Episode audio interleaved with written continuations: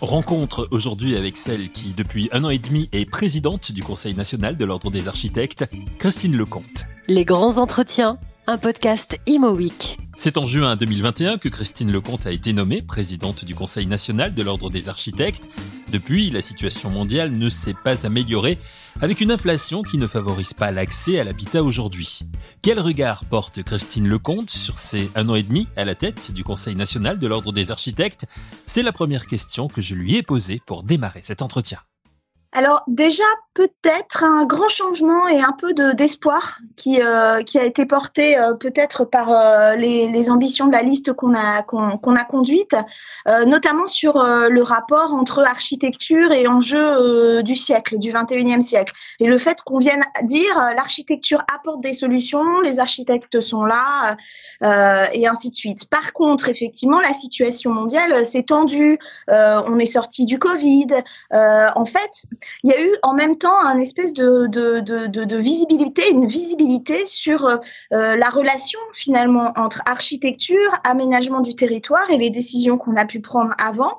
Et puis finalement, aujourd'hui, euh, les crises qui arrivent, et même la crise ukrainienne avec euh, ce que ça amène en termes de questionnement autour de l'énergie et de la pénurie de matériaux, euh, fabrique aussi une prise de conscience sur la manière dont on construit notre architecture et nos villes aujourd'hui. Ça veut dire que finalement, quelque part, les choses se sont un petit peu euh, accélérées. Ça, ça, a servi à ça, le côté positif de toutes ces crises, c'est ça? Alors le fait que ça accélère les choses, je suis pas sûre que ça soit une bonne chose. Par contre, euh, le fait qu'il y ait une prise de conscience, euh, ouf, enfin, Mm. Ça, on peut le dire. Euh, par contre, le fait que ça accélère, c'est toujours un problème parce que euh, on sait très bien que euh, la politique, c'est de la vision souvent à court terme pour répondre aux besoins immédiats. Et on a perdu, et ça, c'est vraiment une chose qui, me tient à cœur, on a perdu dans la politique aujourd'hui la vision de long terme, celle qui se dit, voilà, il y a de la submersion marine parce que les, les océans augmentent, comment est-ce qu'on va gérer l'aménagement du territoire? Comment on gère le réchauffement climatique? Comment on regarde un petit peu plus loin que les problèmes du quotidien. Et aujourd'hui, c'est un vrai sujet parce qu'il y a un décalage et la rapidité ne donne pas forcément euh, euh, les bonnes solutions. Dans ce rendez-vous, Christine Lecomte, nous parlons beaucoup de, de logement hein, sur, euh, sur ImoWeek. Vous, vous préférez parler d'habitat. Pour quelle raison? Bah Parce que le logement, ça se cantonne à l'unité, simplement. Vous voyez, on habite dans un lieu, mais on habite aussi dans un environnement. Et donc, euh, la question du logement aujourd'hui, elle a été prise par le nombre quantitatif, c'est-à-dire il faut construire plus, plus vite, moins cher. Et le problème, hein, c'est qu'aujourd'hui, on a euh, besoin de différents types de logements dans différents types d'environnements. Et là, il y a un vrai problème, une vraie problématique qui se met en place. C'est qu'on ne peut pas se dire on va construire plus sans se réfléchir où est-ce qu'on doit construire, comment on doit construire et finalement comment on veut habiter.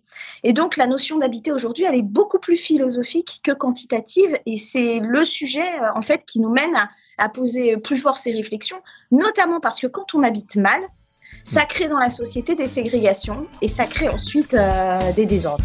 Pour les architectes, la conjoncture est source de réflexions nombreuses en matière de rénovation des bâtiments, d'habitat durable, mais aussi pour rester dans le métier de formation des architectes aujourd'hui.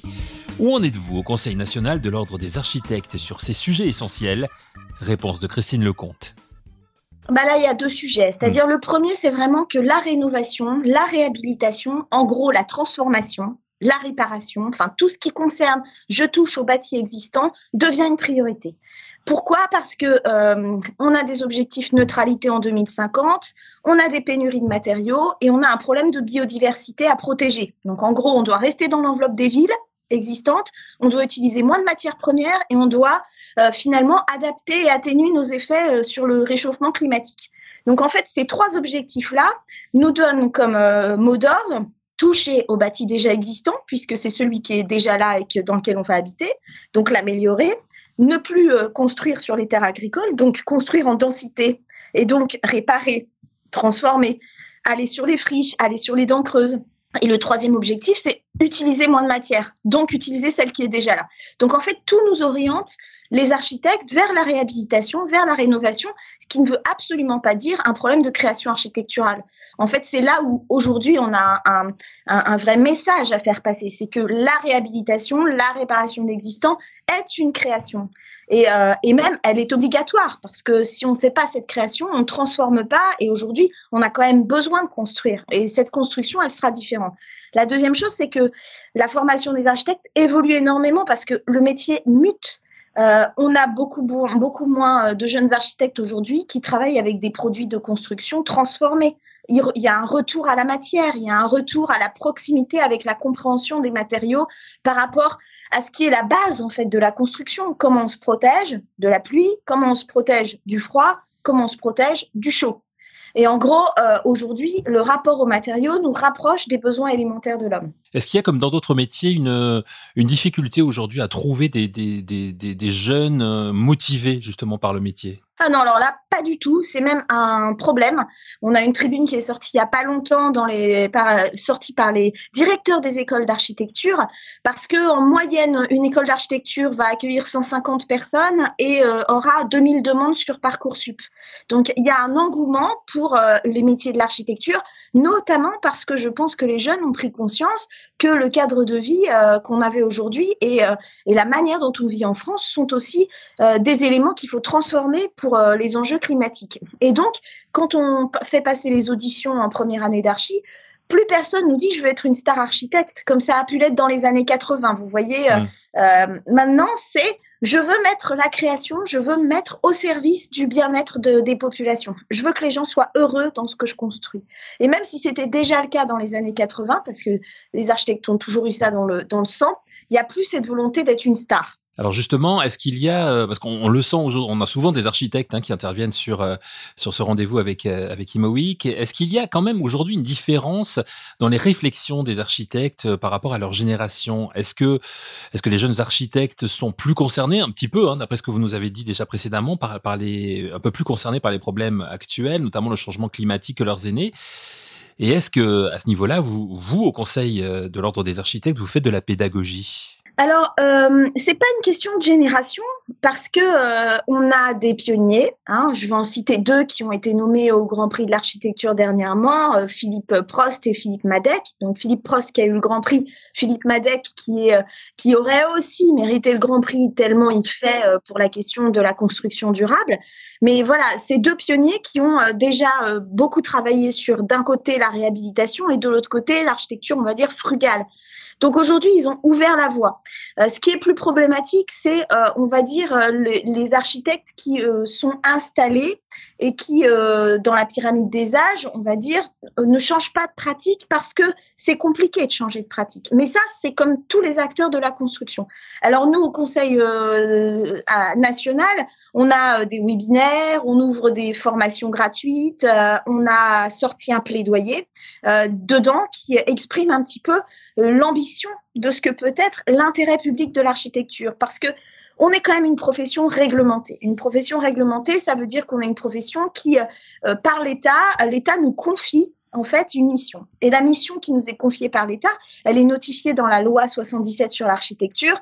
La première phrase, c'est l'architecture euh, est une, expression de la culture et est d'intérêt public. Et la deuxième phrase, elle concerne la création architecturale doit en fait favoriser la qualité des paysages, de l'environnement, etc., etc. Et ce mot de l'environnement, pour moi, il veut tout dire. Aujourd'hui, il place l'architecture comme étant l'une des disciplines qui doit absolument euh, apporter des solutions sur la transition écologique. Et ça, c'est quelque chose que les générations comprennent très bien parce que le sens de l'intérêt public, il est en fait ancré chez les architectes. Tout ce qui concerne euh, le développement durable euh, passe par la rénovation, hein, qui est essentielle hein, selon vous. Alors comment est-ce qu'on peut faire au plus vite, puisque on l'a dit précédemment, vous l'avez dit, le, temps presse dans un domaine où il est besoin quand même de, prendre son temps. La construction, ça prend du temps. Bah, effectivement, alors là, il y a deux, deux réponses. Hein. Déjà, la première réponse, c'est de dire qu'il faut aller cibler euh, là où on a le plus de besoins possibles euh, tout de suite. Donc, on a des outils, hein, la thermographie euh, des villes, c'est pas, c'est pas complètement impossible et improbable. Donc, la première chose, c'est bien cibler et agir de manière stratégique. La deuxième chose, c'est que on peut aussi travailler par époque, c'est-à-dire se dire, dans tout le pavillonnaire, on a des époques. L'époque de la Meulière, l'époque des années 60-70 et ensuite, qui est celles qui ont un peu d'isolation. Sur celles des, années 60-70, il n'y a pas d'isolation. Donc, on sait déjà vers quoi on doit, se tourner. Sur celles qui sont euh, euh, peut-être en pierre, etc., ou avec un cachet patrimonial fort, on va peut-être travailler autrement. Donc, en fait, globalement, aujourd'hui, il faut déjà mobiliser tout le monde il faut former massivement, et moi je crois que la formation, ça va être indispensable, et pas que chez les architectes, hein, chez tous les entrepreneurs, tous ceux qui, euh, qui font des diagnostics. Aujourd'hui, on a euh, trop de, de disparités dans les formations. Ensuite, effectivement, sur certains modèles, on va pouvoir travailler en hors site, c'est-à-dire se dire, bah là, euh, sur tel type de bâtiment qui n'a pas d'intérêt patrimonial, on pourra peut-être rénover massivement. Euh. Et puis après, il faut savoir aussi être stratégique. Il y a des endroits où on n'aura pas besoin de travailler sur l'isolation, mais plutôt sur euh, les fenêtres ou sur euh, la toiture. En fait, la, question, c'est que chaque bâti n'a pas forcément besoin d'être traité en totalité.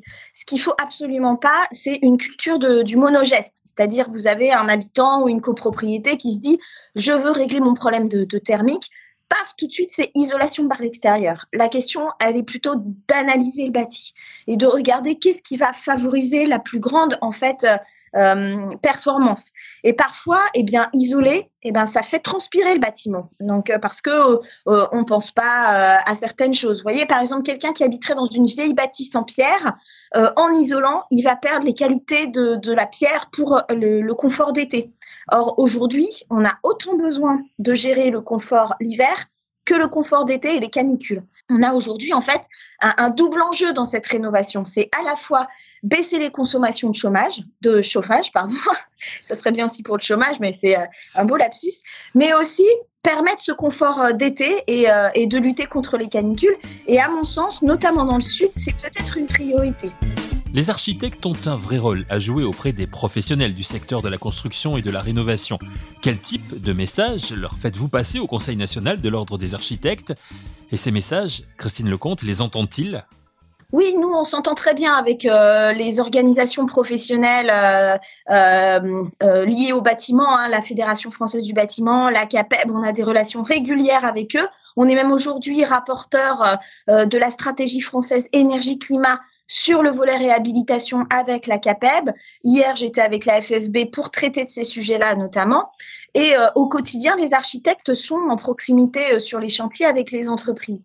Maintenant, la grande question, c'est le process pour arriver à la réhabilitation. Aujourd'hui, on n'a pas pris assez en compte la question du diagnostic. C'est-à-dire que pour réhabiliter correctement, en fait, on change la mission de l'architecte. La mission de l'architecte, elle ne peut pas arriver une fois qu'on a regardé l'expertise technique du bâtiment, qu'on s'est dit on va le garder, il tient à peu près debout, et puis on va mettre ce programme dedans. Non, aujourd'hui, la mission de l'architecte, elle doit commencer en amont, au moment du diagnostic, pour justement que le projet émerge du diagnostic. Et ça, même pour nos maîtres d'ouvrage, c'est nouveau, parce qu'ils n'ont pas cette habitude-là. Mais moi, je compare souvent ça à de la chirurgie. C'est-à-dire que je dis comment vous pouvez imaginer qu'un chirurgien qui va opérer euh, euh, euh, un patient ne puisse pas regarder son dossier médical avant pour savoir ce qu'il va faire, parce qu'on n'agira pas pareil sur un nourrisson et sur une personne âgée. C'est pareil, le bâti, il a vécu, euh, il y a des usages dedans. Euh, c'est pas qu'une question de structure, c'est aussi une, question de vécu. C'est presque vivant un bâtiment.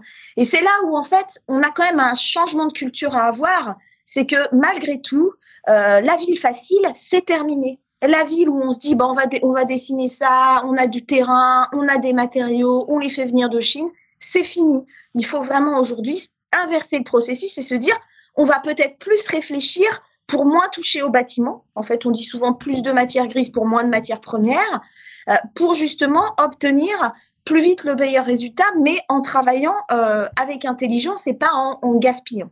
Donc cette époque du gaspillage, elle est révolue et ça questionne effectivement, eh bien, euh, tout, hein, la manière de faire des architectes, euh, le, le, tableau Excel avec lequel les, les promoteurs euh, font leurs opérations, euh, les bilans de ZAC, si tant est que la ZAC soit encore un, un, modèle, et même la question de la démolition dans la rue. Est-ce qu'il faut continuer de démolir? Mmh. Voilà.